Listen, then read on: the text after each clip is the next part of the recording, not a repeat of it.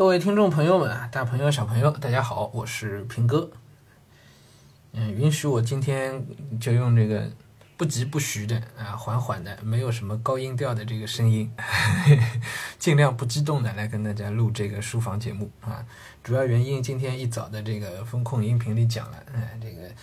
嗯，不知道是什么原因啊，这个咽喉炎突然就犯了，然后这个声音呢现在有点疲劳啊。声带有点疲劳，大概或者咽喉有点疲劳，我也不知道，其实 啊，但是 估计很长时间的讲话，或者是这个拉高了声音讲话，可能都有点困难啊，所以呢，就用这样的方式啊。哎，那讲什么东西呢？聊聊这个就业情况，跨度有点大啊。是，嗯，为什么跨度这么大呢？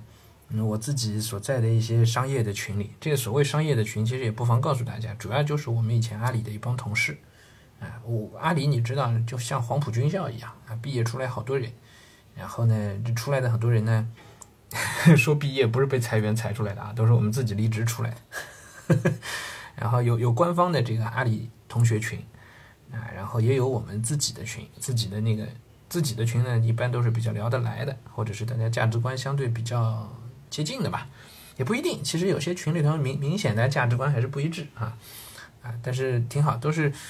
至少跟至少在群主看来，大家是能够拉到一块儿来的。哎，我们就有好几个这样的群。那么有一些呢比较信息茧房，那大家相互在里头加强自己的观点；也有一些呢还是比较 open 的啊，比较开放的。那么各种各样的观点都会有了。那么也是在那个群里头呢，我们就又又看到了消息。阿里巴巴呢正在进行一轮大规模的裁员，大规模的裁员啊，呃，我这个不算谣言啊，因为不带什么目的性啊，呃，我听到的版本啊，我也是我也声明啊，这个不是官方版本，我听到的版本，因为官方这次没有辟谣，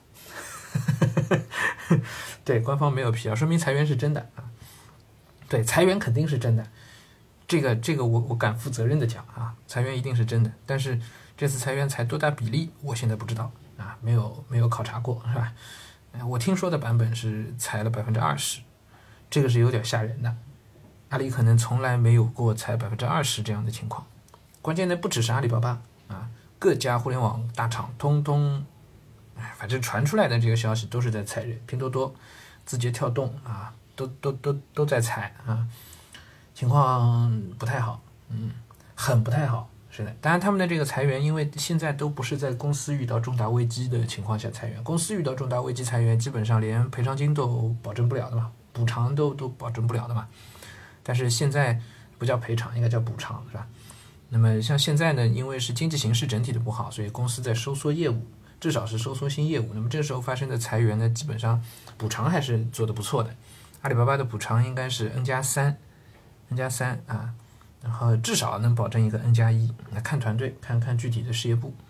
啊，那么其他的呃互联网公司呢，反正都在传出来裁人的消息啊，唉，这个情况是不太好啊，包括一些金融机构，我其实也已经风闻了一些啊，听到了一些金融机构，呃，在上海嘛，然后俩月这样这样下去，就就最后都是受不了的嘛，是吧？大家都是为了要保住核心业务嘛，是吧？于是边边角角的就开始要裁了。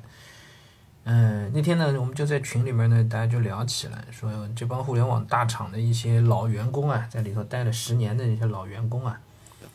嗯，被裁出来之后啊，其实，哎，就就就挺不愉快的啊。他们可能一下子补偿金就拿了一年多的工资嘛，拿了个年薪嘛，是吧？感觉还挺好，但是其实长期来看比较尴尬，因为按照眼下的这个就业形势，按照互联网行业的这个发展周期。啊，这批老员工如果他们的知识结构不够更新的话，他其实跑到市场上来是没有任何竞争力的，没有任何竞争力的，这个是让人很很很很 很不知道该怎么说的一个事儿啊。哎，我们群里头也也都在讲，但更多呢，大家一方面挺同情他们，因为很多我们也知道会被裁掉的都是我们以前还认识的一些老员工。那另一方面呢，我们也觉得。哎呀，说的不好听，就觉得挺活该的，哎，就是这么多年了，他一直躺在了功劳簿上，实际上不是自己的能力多强，实际上是坐在了一个上行电梯里，是吧？那是个飞行器，噌一下就上天了，哎，上天之后呢，就自己感觉特别良好啊，哎包括我们还知道一些个案，就是他自己，呃，觉得自己有钱了啊，很厉害，然后呢，把阿里的股票抛掉之后呢，又去投资各种各样的行业，结果呢，凭运气赢来的钱呢，凭凭运气赚来的这个阿里股票的这个钱啊，凭实力呢，就全给亏出去了啊，然后现在呢，要面临被裁员，这个情况就不是太好了啊。也包括一些这个加了杠杆、加了比较高的杠杆啊，有做投资的，然后也有加了正常杠杆来买房的、买大豪宅的啊。啊，我们真真真有群里头就就有听说的啊，在杭州买了个大豪宅啊，好几千万，哎，然后贷款，日常的这个现金流不断的情况下呢，这确实挺好，但是。这个对现金流要求太高了，现在突然面临被裁员，那一下子就不知道该怎么办了，是吧？哎呀，怎么办？我也不知道怎么办，挺惨的，反正啊。但，来，那我们今天要说的是什么呢？突然切换啊，突然切换。哎，今天是读读一点文章吧。嗯，我之前给大家介绍过一个教育行业的媒体，叫芥末堆看教育，是吧？他们微信公众号上又出了一篇文章，当然不是他们原创的，是一个叫连线 Insight 那个公众号啊，他们写的一篇报道：应届生遭遇最冷春招，面试延期，offer 被取消，迷茫中盲投。应届生遭遇最冷春招，其实也说不上是读文章，因为文章本身也比较长，哎，只不过就是这件事情呢，跟我刚才说的我群里边看到的这个互联网大厂的寒冬啊。是正好联系起来了，对，正好联系起来了。嗯，哎，应届生今年难了，嗯，铁定就是难了。今年全中国一千零七十六万，我也是刚看到这个数据，一千零七十六万的应届生，大学毕业的应届生啊。这一千零七十六万的应届生当中呢，哎。应应该是人数上第一次真正突破一千万，去年是多少？同比增加一百六十七万，去年是一千万不到，啊，今年一千零七十六万，一千万人口投入到就业市场当中来，但是按照现在的经济形势，市场上是不是释放出了一千零七十六万的岗位呢？显然是没有的，啊，显然是不可能的，因为按照前几年的这个新增岗位数。的和这个应届生的比例来讲，大学生的就业本身都很难，不可能做到百分之一百，对吧？实际上都是有很多的，唉，差值在里面的啊。比如说有很多进来考研了，那么也就不进入就业了，是吧？他虽然算在一千多万里边，但是他没有进入就业。那么考研其实分流掉一大部分，但是现在呢，我们看到考研已经内卷成这个样子了，是吧？嗯，那还有国考。啊，考考公务员的各地的公务员和国家的公务员，那实际上呢，公务员的情况呢，未见得有多好啊。不少的岗位的公务员的岗位，我们听说也是在降薪啊。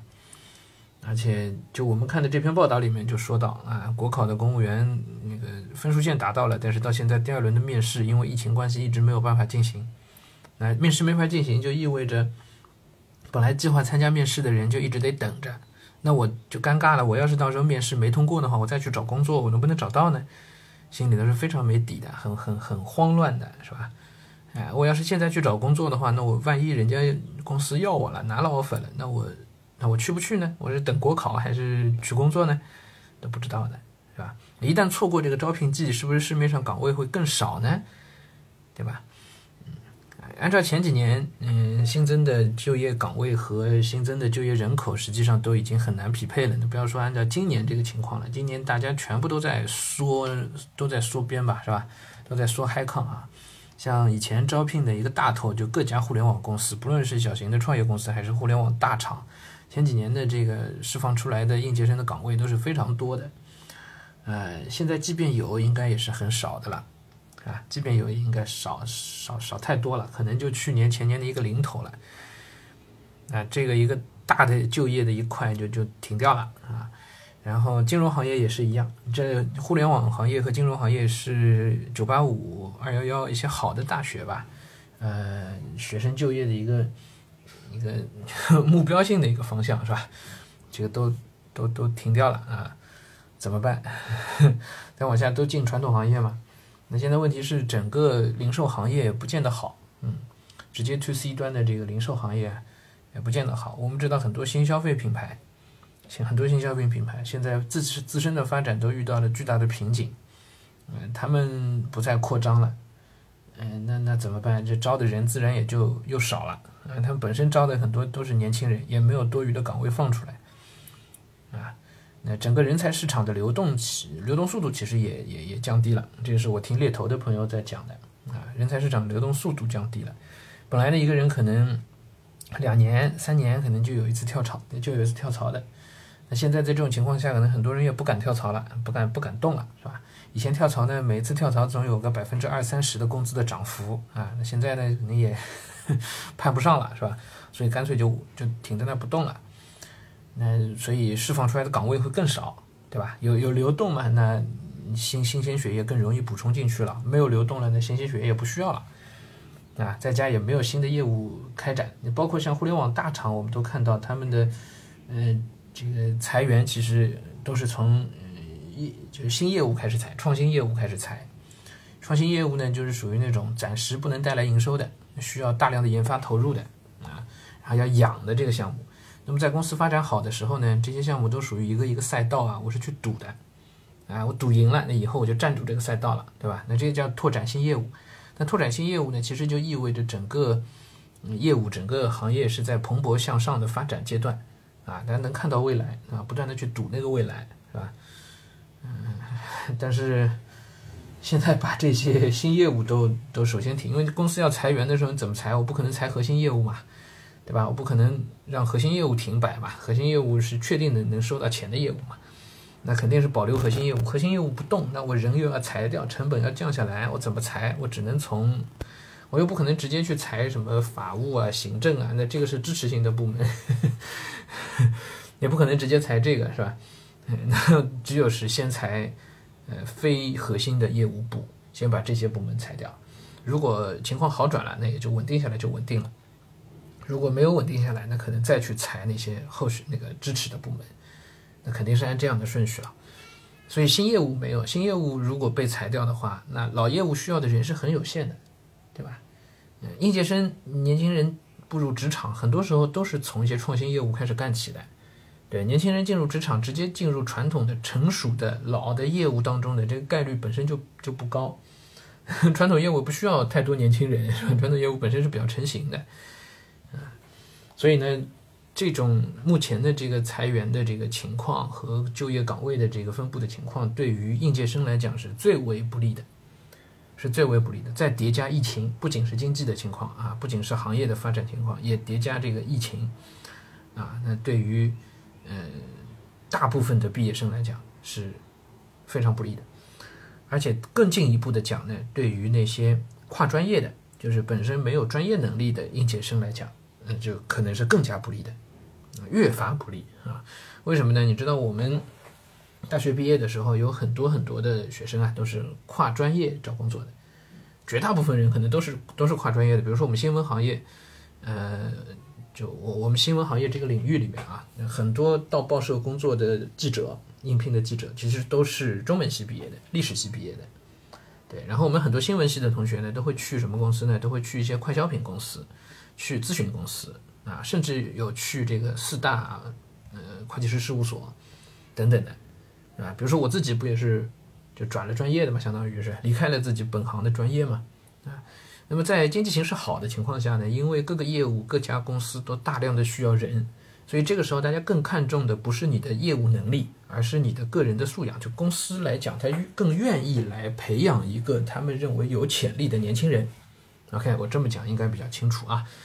因为我反正主营业务挺好，我们经济本身在扩张嘛，在在公司本身在扩张嘛，经济在在蓬勃向上的发展嘛，那我花个几年时间培养一些像管理培训生啊这样的应届大学生，对我来讲就是是划算的，对吧？我更看长远。但是眼下呢，即便那些企业要招人，要招应届生。嗯，也更希望这个应届生进来就能直接干活，就能够投入到业务当中，而不是我再来花很多的时间培养你，是不是啊？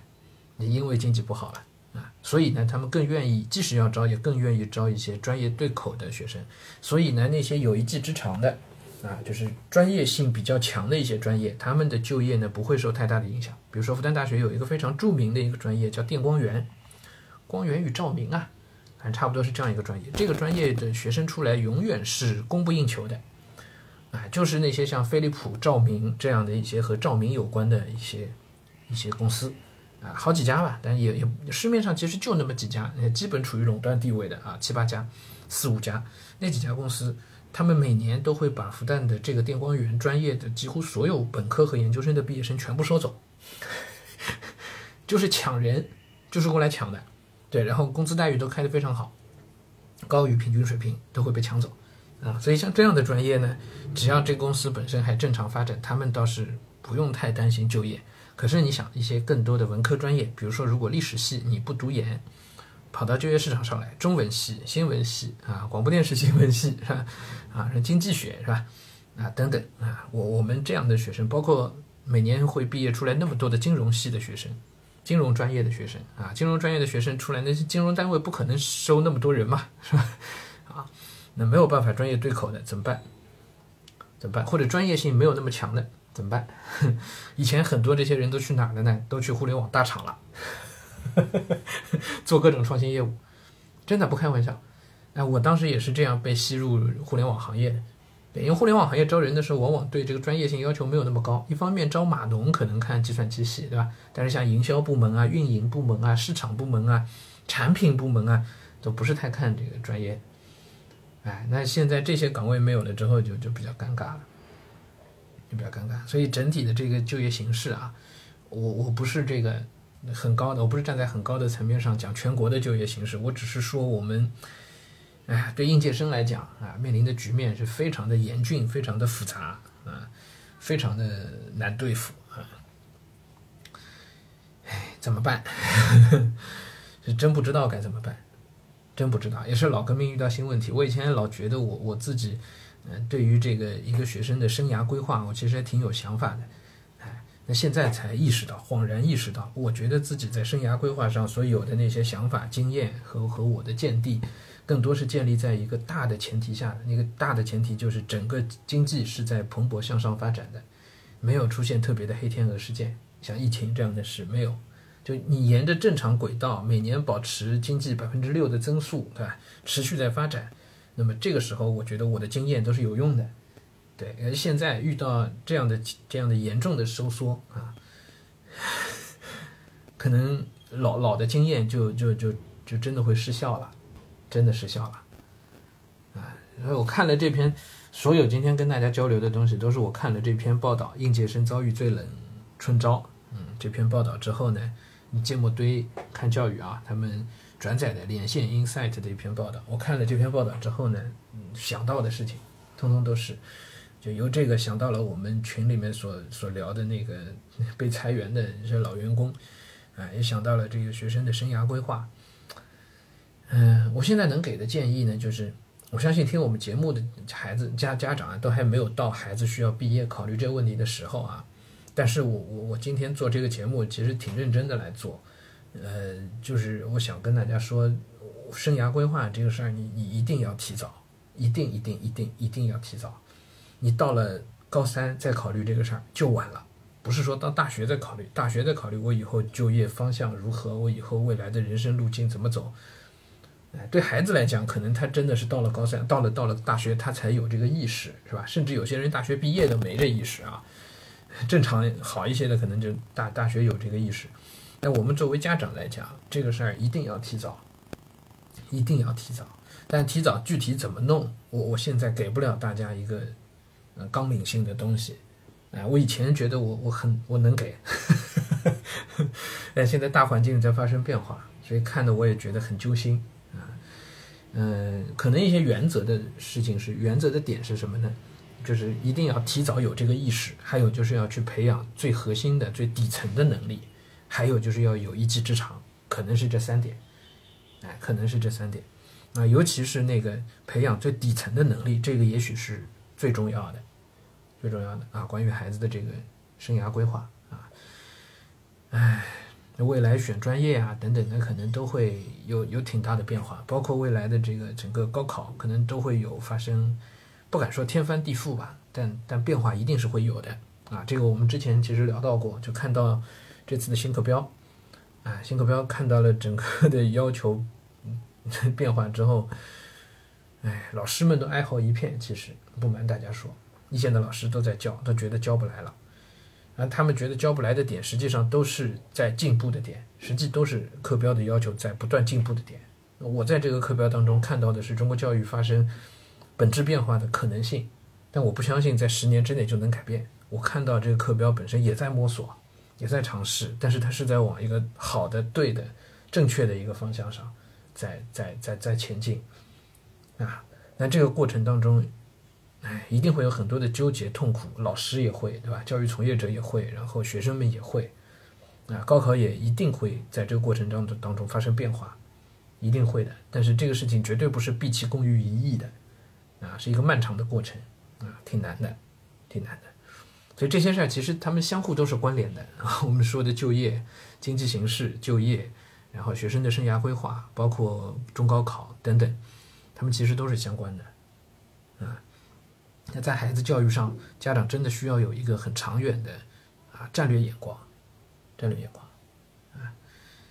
嗯，行吧，那关于专业啊等等的事儿，以后有机会再跟大家分享吧，哎，好，今天我们就先说到这儿啊，也聊了很长时间了啊，嗯，明天再见啊。